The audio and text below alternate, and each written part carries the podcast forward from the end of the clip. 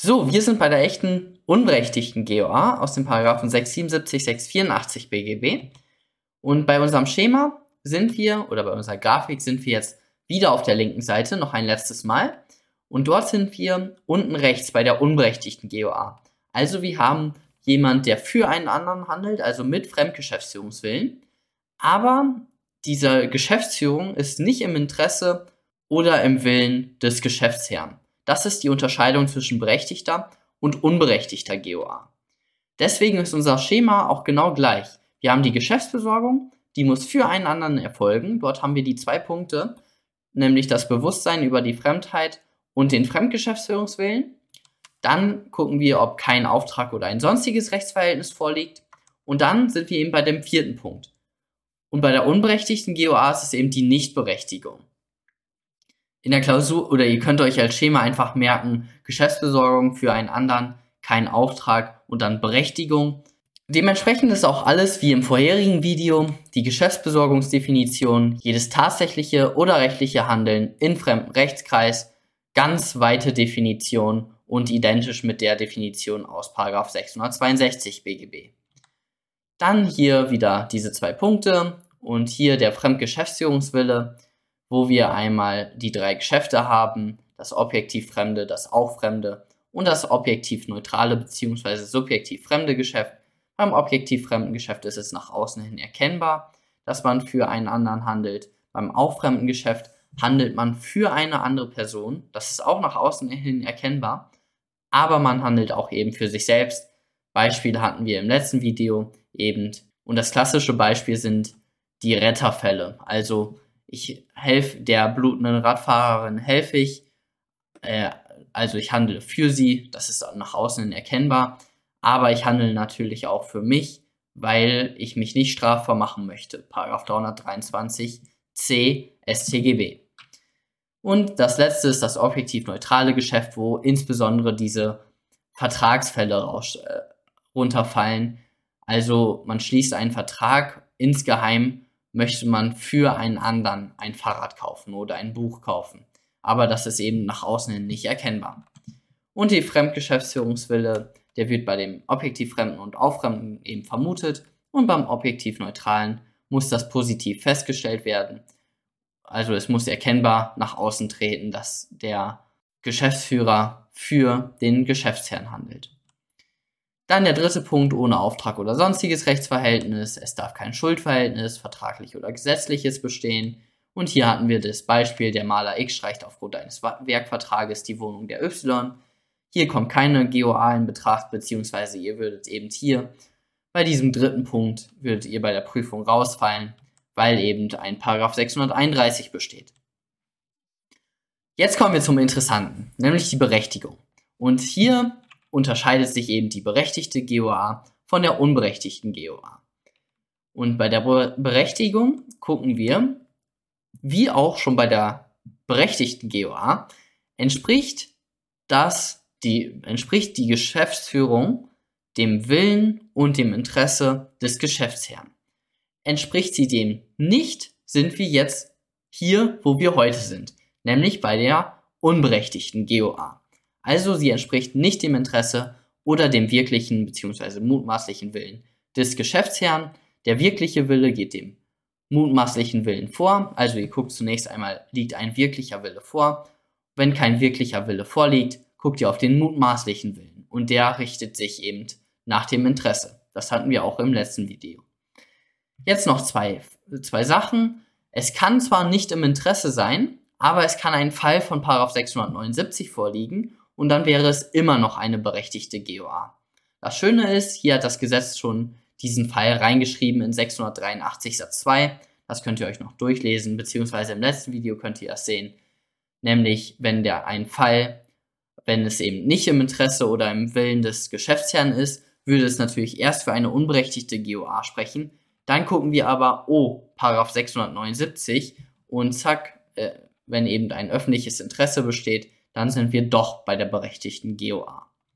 Und der zweite Fall ist die Genehmigung, die ihr euch auch neben den 683 schreiben solltet. Die sollte man nicht vergessen. Und wenn eben genehmigt wird, dann wird eine zunächst eine unberechtigte GOA, die zunächst unberechtigt war, die wird dann halt genehmigt und dann wird sie eine berechtigte GOA und das wirkt auch von Anfang an, wie es in Paragraph 184 steht. Oder zumindest so ähnlich steht es da, dass die Genehmigung auch ähm, zurückwirkt. Dann Zeitpunkt der Beurteilung des Willen und des Interesses ist der Zeitpunkt der Übernahme der Geschäftsführung. Und noch ein Punkt, den ich als Kommentar runtergeschrieben habe unter dem letzten Video. Die Kenntnis über den, den wirklichen Willen muss nicht erlangt werden. Also es zählt der innere Wille. Das heißt, man muss nicht unbedingt, zumindest nach der herrschenden Lehre, muss man nicht ähm, dem Geschäftsführer sagen, hey, ich will das nicht, sondern es reicht ein innerer Wille. Man muss das nicht kundtun. Das ist, ja, die Rechtsprechung sieht es zumindest laut dem Münchner Kommentar anders. Ich habe es jetzt nicht überprüft. In der Klausur wird sowas aber natürlich kein Problem sein. Äh, müsst ihr auch in der Klausur gar nicht problematisieren. Also ihr guckt dann einfach auf den Willen und dann steht da äh, im Sachverhalt drin, das war im Willen des X und dann braucht ihr das gar nicht zu problematisieren. Dann, dann nehmt ihr das einfach so hin und problematisiert das nicht. So, kommen wir jetzt zu den Rechtsfolgen und ich mache zu jeder Rechtsfolge, die in Betracht kommt, ein Beispiel. Und gleich kommt noch sogar ein ziemlich, also ein etwas anspruchsvolleres Beispiel. So, wir gucken uns zunächst einmal den Paragraph 684 an, die Rechtsfolge davon. X fährt in den Urlaub und X besucht den Nachbarn N vorher, da dieser immer Unfug treibt, wenn der X weg ist. Und sagt ihm, dass das Auto so bleiben soll, wie es ist. Als X dann weg ist im Urlaub, kann der N nicht anders und denkt sich, eine neue Farbe könnte dem X gefallen. Und der N lackiert das Auto neu. Wir haben hier ganz klar eine Geschäftsführung ohne Auftrag, die nicht berechtigt ist. Und jetzt ist die Frage, muss der Geschäftsherr das Erlangte herausgeben? Er hat ja jetzt ein neu lackiertes Auto erlangt. Dann gucken wir in den Paragraph 684 rein, weil das ist eben die Rechtsfolge von der unberechtigten GOA, nämlich was hat der Geschäftsführer für einen Anspruch gegen den Geschäftsherrn? Und da steht drin, liegen die Voraussetzungen des Paragraph 683 nicht vor, so ist der Geschäftsherr verpflichtet, dem Geschäftsführer alles, was er durch die Geschäftsführung erlangt hat, nach den Vorschriften über die Herausgabe einer ungerechtfertigten Bereicherung herauszugeben. Das ist nach Herrschner Meinung eine Rechtsfolgenverweisung, also keine Rechtsgrundverweisung. Wir müssen also nur die Rechtsfolgen jetzt bei den 812 fortfolgenden prüfen. Und ich, wir machen jetzt das Bereicherungsrecht natürlich jetzt nicht durch, aber wir würden bei 684, würden wir schnell auf den 818 Absatz 2 kommen. Äh, nämlich diese Herausgabe ist nicht möglich und man müsste einen Wertersatz leisten, aber man muss die Entreicherung nach 818 Absatz 3 beachten. Und der, der X könnte hier entreichert sein. Beispielsweise steht noch im Sachverhalt drin, das Auto sollte sowieso in zwei Monaten äh, verschrottet werden oder so. Dann könnte das eben für eine Entreicherung nach 818 Absatz 3 sprechen. So, ein zweites Beispiel. Wie gerade, der N ist aber der 1000. Besucher der Lackierwerkstatt und erhält jetzt 200 Euro geschenkt. Hat der X gegen N einen Anspruch auf 200 Euro? Und ihr seht schon das Ergebnis, das habe ich etwas schlecht äh, formatiert. Aber okay. Wir haben also der N, der macht eine Geschäftsführung und die ist nicht im Interesse des, des X und auch nicht im Willen, besser gesagt im Willen des X. Und jetzt kommen die Rechtsfolgen. Was hat der der X für Ansprüche gegen den N, also der Geschäftsherr gegen den Geschäftsführer. Wichtig ist jetzt hier noch eine kleine Anmerkung von mir. Der 681er Anspruch, den hat der Geschäftsherr gegen den Geschäftsführer auch bei der berechtigten GOA. Nun gucken wir uns das an mit dem 681. Satz 2. Im Übrigen finden auch die Verpflichtungen des Geschäftsführers die für einen Beauftragten gel geltenden Vorschriften der 666 bis 668 entsprechende Anwendung. Also, jetzt geht es hier um einen Anspruch des Geschäftsherrn gegen den Geschäftsführer. Und hier kommt natürlich insbesondere der 667 in Betracht. Der Beauftragte ist verpflichtet, dem Auftraggeber alles, was er zur Ausführung des Auftrags erhält und was er aus der Geschäftsbesorgung erlangt, herauszugeben. Der Beauftragte ist hier jetzt bei der GOA der Geschäftsführer und der Geschäftsherr ist jetzt der Auftraggeber. Dementsprechend hätte der X gegen den N einen Anspruch auf die 200 Euro, weil der 200 Euro aus der Geschäftsführung erlangt hat. Kommen wir jetzt zu dem schwierigen Beispiel, beziehungsweise etwas tricky. Man muss jetzt hier etwas aufpassen. Und das ist auch die interessanteste Rechtsfolge, nämlich der 678 bei der unberechtigten GOA. Gucken wir uns das Beispiel an. Der Jurastudent J verabredet sich mit seiner Freundin F, um einen Horrorfilm auf seinem neuen Fernseher mit modernster Soundtechnik zu gucken. Die F kommt vorbei und der Film wird gestartet. Währenddessen liegt der 55-jährige Nachbar N in seinem Sessel und liest gemütlich die Zeitung. Plötzlich hört er einen lauten Schrei aus der Wohnung des J. Er eilt aus seinem Sessel und tritt die Tür ein, um den J vor einem vermeintlichen Angriff zu beschützen. Nachdem er die Tür eingebrochen hat, bemerkt er die Popcorn essenden J und F, die ihren Horrorfilm schauen. Bei dem Schrei handelte es sich lediglich um einen Schrei aus dem Horrorfilm, was der N bei der Übernahme fahrlässig nicht erkannt hat. Weil der J frisch in der Wohnung gewischt hat und diese auch nicht wirklich schön aufgeräumt ist, rutscht der N direkt nach Eintreten der Tür aus und wirft eine auf dem Tisch stehende Vase um. Diesbezüglich trifft den N kein Verschulden, also bezüglich des Ausrutschen, weil es war halt glitschig und es war nicht fahrlässig, dass der hier ausgerutscht ist. Hat der J jetzt gegen N einen Schadensersatz für die Vase? Das ist die Frage. Gucken wir uns jetzt den Paragraph 678 an. Steht die Übernahme der Geschäftsführung mit dem wirklichen oder dem mutmaßlichen Willen des Geschäftsherrn in Widerspruch und musste der Geschäftsführer dies erkennen. So ist er dem Geschäftsherrn zum Ersatz des aus der Geschäftsführung entstehenden Schadens auch dann verpflichtet, wenn ihm ein sonstiges Verschulden nicht zu Last fällt. Und ich habe schon die wichtigsten Sachen hier markiert. Es geht um die Übernahme der Geschäftsführung. Also wir müssen gucken, musste der Geschäftsführer bei der Übernahme der Geschäftsführung das erkennen, dass das nicht im Willen des Geschäftsherrn ist, dass die Geschäftsführung nicht im Willen des Geschäftsherrn ist. Jetzt noch eine kurz äh, ein Paragraph, den man häufig vergisst, der 122 Absatz 2, wo das Kennen müssen legal definiert ist. Die Schadensersatzpflicht tritt nicht ein, wenn der Beschädigte den Grund der Nichtigkeit oder der Anfechtbarkeit kannte oder infolge von Fahrlässigkeit nicht kannte, Legaldefinition für kennen musste. Also dass die, dieses Kennen müssen bezeichnet die fahrlässige Unkenntnis. Wir haben also jetzt hier den Fall 678. Hat der Geschäftsführer, war der bei der Übernahme fahrlässig, hat er fahrlässig nicht erkannt, dass die Geschäftsführung im, nicht im Willen des Geschäftsherrn ist. Und wir haben hier diesen Satz, ähm, bei dem Schrei handelt es sich lediglich um einen Schrei aus dem Horrorfilm, was der N bei Übernahme fahrlässig nicht erkannt hat. Also, bei Übernahme hat er das nicht erkannt. Das heißt, dieses restliche Verschulden, das interessiert uns gar nicht was dahinter kam mit dem Ausrutschen und der Vase.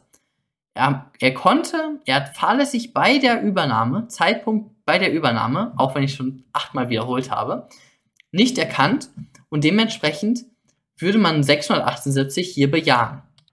Aber jetzt kommt noch ein kleiner Twist, nämlich sind wir nicht etwas zu schnell? Kommt nicht noch der Paragraph 680 in Betracht?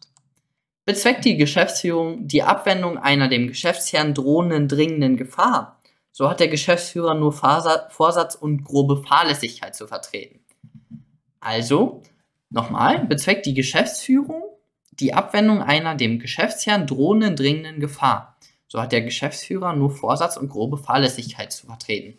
Heißt für uns, als der Nachbar die Tür eingetreten hat, wenn da eine drohende dringende Gefahr war, dann hat er nur grobe Fahrlässigkeit zu vertreten. Oder Vorsatz. Aber Vorsatz kommt ja jetzt nicht in Betracht, sondern er hat nur grobe Fahrlässigkeit zu, vertre zu vertreten.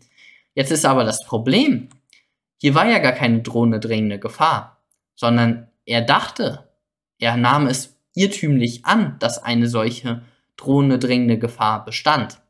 Das heißt, wir haben das Problem, greift der Paragraph 680 diese Haftungsprivilegierung bei vermeintlicher Gefahr. Eine Ansicht sagt, These, 680 greift auch bei der irrtümlichen Annahme einer drohenden dringenden Gefahr. Rechtsfolge wäre hier, dass der 680 Anwendung findet.